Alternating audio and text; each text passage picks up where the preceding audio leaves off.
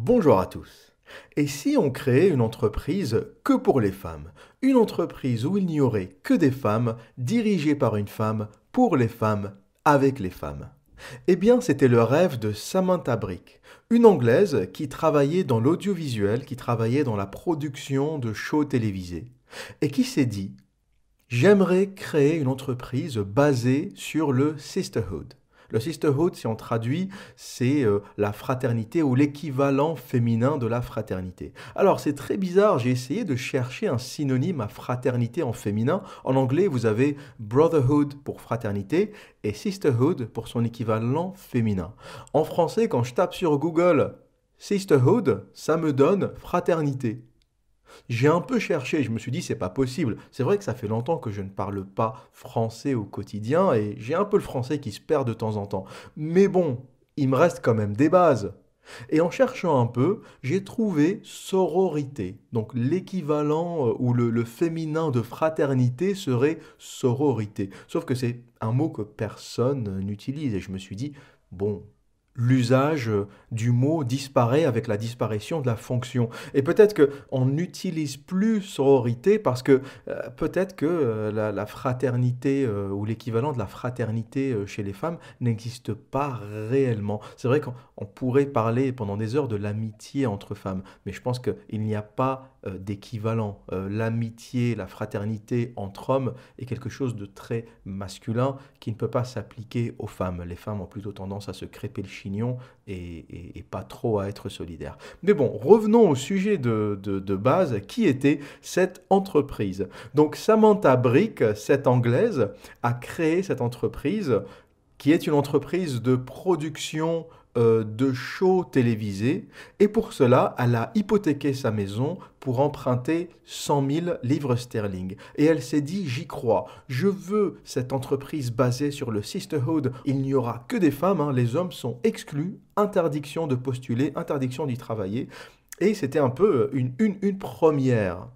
Sauf que vous verrez qu'à la fin, euh, elle a déchanté. C'est un peu un spoiler, je vous raconte la fin, mais je vous raconterai aussi toute l'évolution de l'histoire.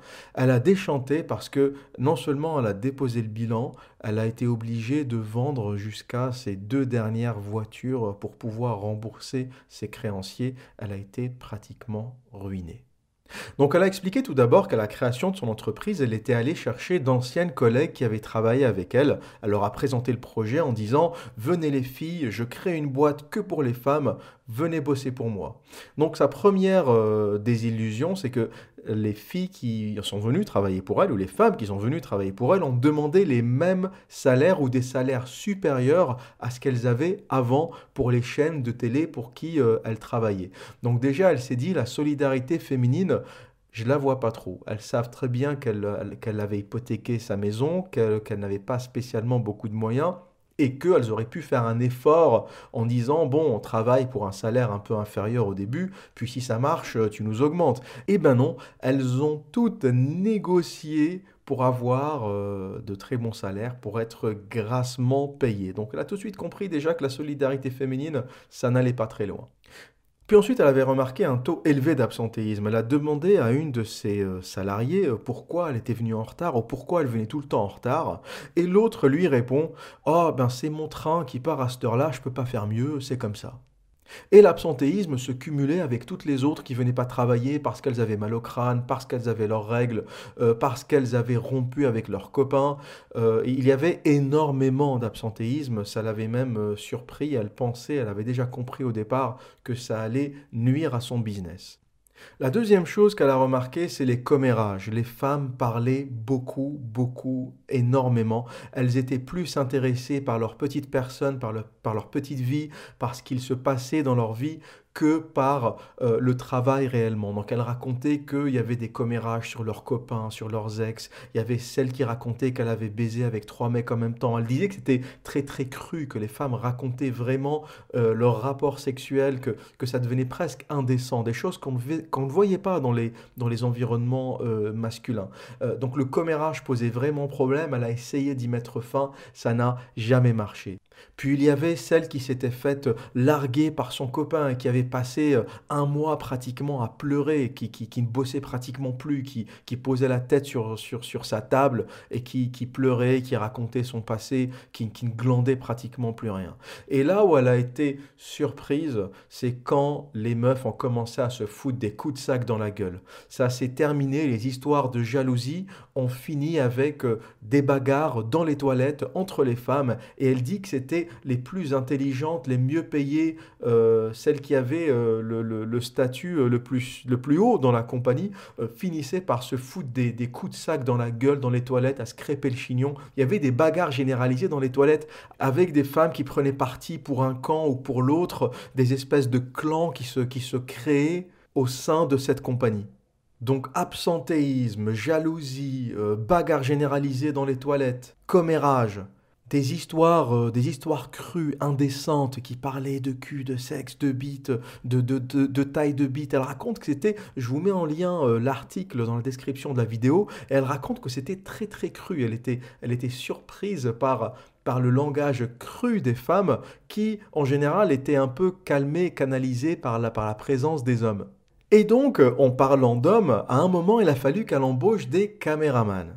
Et elle a essayé d'embaucher des femmes, mais elle ne trouvait pas. Donc elle s'est euh, résolue à embaucher deux hommes pour occuper ces postes de caméraman. Et il faut savoir que là, c'est un peu le réalisme qui revient. Euh, quand on cherche un caméraman, vous ne trouverez jamais de gonzesse. Pourquoi? Euh, Parce que les caméras sont lourdes et porter une caméra pendant 7 heures par jour ou pendant 8 heures par jour pour tourner euh, des scènes, forcément, il faut une certaine force physique. Et donc, les caméramans sont souvent des hommes. On dit, on dit pas caméra woman, on dit caméraman. Donc, le, le, réalisme, on, on, a beau être la, première féministe au monde, euh, on, a beau, on, a, on, a beau croire au, sisterhood, à la sororité ou à la fraternité euh, féminine, euh, eh, bien, eh bien, il y a le principe de réalisme qui revient et pour porter une caméra, il faut un bonhomme. Donc elle embauche ces, deux caméramans dans son entreprise. Et elle remarque un changement. les filles parlaient moins et elles étaient toutes, toutes occupées à draguer les deux mecs. Elles passaient leur temps à se maquiller, se regarder, s'apprêter, se faire belle pour, euh, pour avoir l'attention euh, des deux bonhommes. Et elle savait même qu'il y en avait un d'entre eux qui était en couple et qui était en couple de façon, de façon très sérieuse. Et bien malgré cela, euh, tout est dans l'article, hein, je n'invente rien. Alors malheureusement, il est en anglais, il n'est pas en français. C'est un article du 7 avril 2009, un article du Mail, donc c'est un journal assez sérieux. Et tout y est raconté très clairement, tous les détails de l'histoire, les crépages de chignon, les bagarres et, euh, l'histoire, euh, l'histoire avec ces deux caméramans. Donc euh, les filles ont quand même dragué le mec qui était en couple et il y en a même qui a fini, il y en a même une qui a fini par avoir une histoire avec lui, donc qui a, qui a couché avec lui euh, malgré, malgré qu'elle sache que il était en couple. Elle, elle, elle n'en avait absolument rien à foutre. Elle a découvert le, le côté obscur de la femme en travaillant avec les femmes. Et après toutes ces histoires, ces histoires de cul, ces histoires d'absentéisme, euh, ces histoires de bagarres dans les toilettes, Samantha Brick a déposé le bilan. Elle raconte que ça a été très très difficile parce qu'elle avait hypothéqué sa maison pour, euh, pour créer ce projet, pour lancer ce projet, et elle a été obligée de tout vendre jusqu'à ces deux dernières voitures pour euh, pouvoir rembourser ses créanciers. Donc voilà comment s'est terminé cette euh, histoire de d'entreprise réservée exclusivement aux femmes. Eh bien, euh, ça finit, ça finit en crépage de chignon, en coup de sac dans la gueule, euh, parce que l'élément rationnel, l'élément qui pense avec sa tête, c'est l'homme, qu'on le veuille ou non. Mesdames, vous qui m'écoutez, quand vous croiserez votre collègue dans le couloir la prochaine fois, dites-lui merci. Dites-lui d'être là rien que parce que c'est un homme. Et dites-vous que c'est grâce aux hommes qui travaillent dans vos entreprises que vous n'êtes pas dans les toilettes à vous foutre des coups de sac dans la gueule et à, faire vos commérages à haute voix sur la taille des pénis, sur les rapports que vous avez eus pendant le week-end, que vous n'êtes pas là à comment vous avez trompé votre copain Parce que l'homme, c'est l'élément civilisé dans l'environnement euh, du travail. Euh, l'homme, c'est le coq du poulailler, c'est le mec qui met tout le monde d'accord. Et c'est surtout l'élément rationnel, parce que qu'est-ce que c'est qu'un homme? Pour, pour S'il y a des féministes qui m'écoutent, s'il y a des femmes qui ne sont pas convaincues, c'est quoi un homme? Un, c'est un être rationnel. La testostérone fait que c'est un être rationnel qui n'a pas d'émotion. Un homme qui vous déteste le matin, il vous détestera le soir. Un homme qui vous aime le matin, il vous aimera le soir. On n'a pas de saut d'humeur, on n'a pas de fluctuation, on est rationnel. On n'a pas, euh, on n'a pas nos règles, on n'a pas de règles douloureuses. Donc on n'a pas d'absentéisme dû à nos hormones, à nos règles. encore une fois, je ne dis pas que c'est quelque chose euh, de mal. C'est biologique, les femmes ont leurs règles. Et c'est ce qui fait qu'elles sont différentes de nous. Et c'est ce qui fait qu'avant cette hystérie du féminisme, on aimait les femmes. C'est ce côté euh, émotionnel, ce côté changeant qui faisait que les hommes avaient envie de protéger, les femmes avaient envie de s'associer aux femmes. Mais depuis cette hystérie du féminisme qui essaye de nous expliquer que nous sommes pareils, eh bien, on n'en veut plus. On n'en veut plus. Les hommes ne veulent plus de ces femmes-là parce que parce que c'est fatigant, parce qu'on a autre chose à faire. Donc je continue ma liste. L'homme est rationnel. L'homme n'est pas euh, émotionnel. Il n'a pas euh, ses hormones qui changent au cours de la journée. Il n'a pas de règles douloureuses l'homme euh, ne, ne, commère pas, un homme rationnel, un homme qui a un niveau de testostérone euh, correct, euh, ne va pas avoir tendance à être dans le commérage. Et l'homme, c'est le bâtisseur. Si les trains fonctionnent, si les aéroports fonctionnent, si votre ordinateur fonctionne, c'est que il y a des hommes derrière tout ça. il n'y a, pas de femmes derrière votre réseau informatique qui marche dans votre serveur. Ce sont des hommes qui gèrent le quotidien.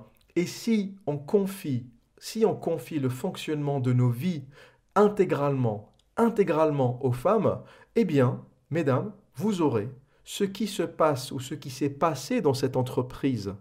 Hein, coup de sac dans la gueule, griffage euh, et autres, euh, autres bagarres euh, et coups de taekwondo, tout ce qui s'est passé dans ces toilettes de cette petite entreprise, ça se passera à l'échelle de la ville et à l'échelle du monde. Car ce que vous ne réalisez pas, c'est que le créateur, le bâtisseur, c'est l'homme. Et vous pourrez sortir toutes les conneries féministes. Le bâtisseur restera et demeurera l'homme. Il y a une raison pour laquelle l'homme a envie de construire, l'homme a envie de bâtir. C'est que l'homme n'est pas doué naturellement de la capacité de création, la capacité à donner la vie les femmes l'ont. C'est pour cela que l'histoire de l'homme n'a été que création, parce que nous n'avons pas été biologiquement dotés par le don de créer, de donner la vie, nous sommes obligés de créer autre chose. Nous sommes obligés de créer notre environnement, nous sommes obligés de créer nos vies parce que le don naturel de donner la vie a été confié à la femme.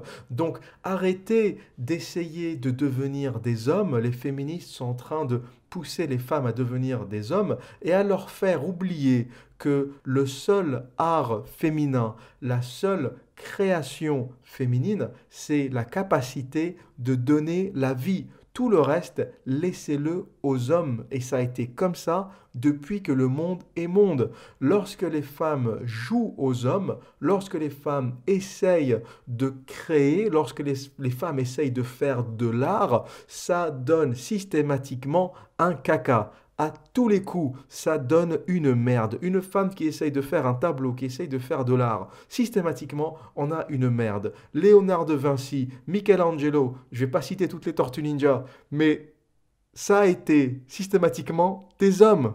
Et leur pulsion créatrice, leur volonté créatrice, leur force créatrice vient du fait qu'ils ne sont pas capables de donner la vie. Donc laissez-nous faire, laissez-nous faire, arrêtez de nous faire chier avec votre féminisme, vous êtes en train d'envoyer l'humanité dans le mur, arrêtez de nous faire chier, laissez-nous faire, laissez-nous faire, on est des binaires, on a été créé binaire, 1 0, 1 0, 1 1 1 0, l'homme est un putain de binaire rationnel, il est fait pour créer, il est fait pour bâtir, il est fait pour inventer, et tout ça, vous ne pouvez pas le faire, les femmes ne peuvent pas le faire, Pourquoi? Parce que ce n'est pas ce qu'on leur demande. La nature vous a programmé pour procréer.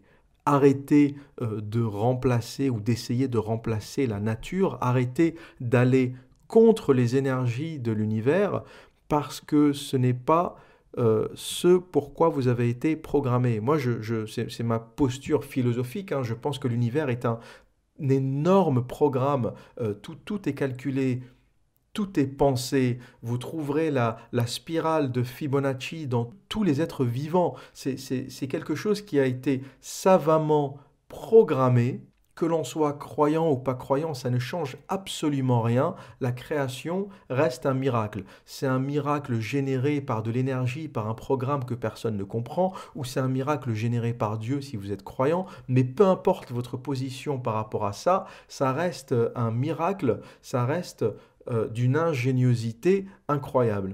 Et vous allez contre cette ingéniosité, vous allez contre tout ce qui a été créé sur des milliards d'années avec une espèce d'ingénierie sociale pathétique qui veut nous faire croire qu'une femme et un homme c'est pareil, qu'une femme peut faire la même chose qu'un homme, eh bien, comme Samantha Brick l'a euh, réalisé en déposant le bilan en étant complètement ruinée, euh, une femme qui essaye de faire ce que font les hommes finit par pondre un caca, parce que ce n'est pas ce que l'univers vous a destiné à faire.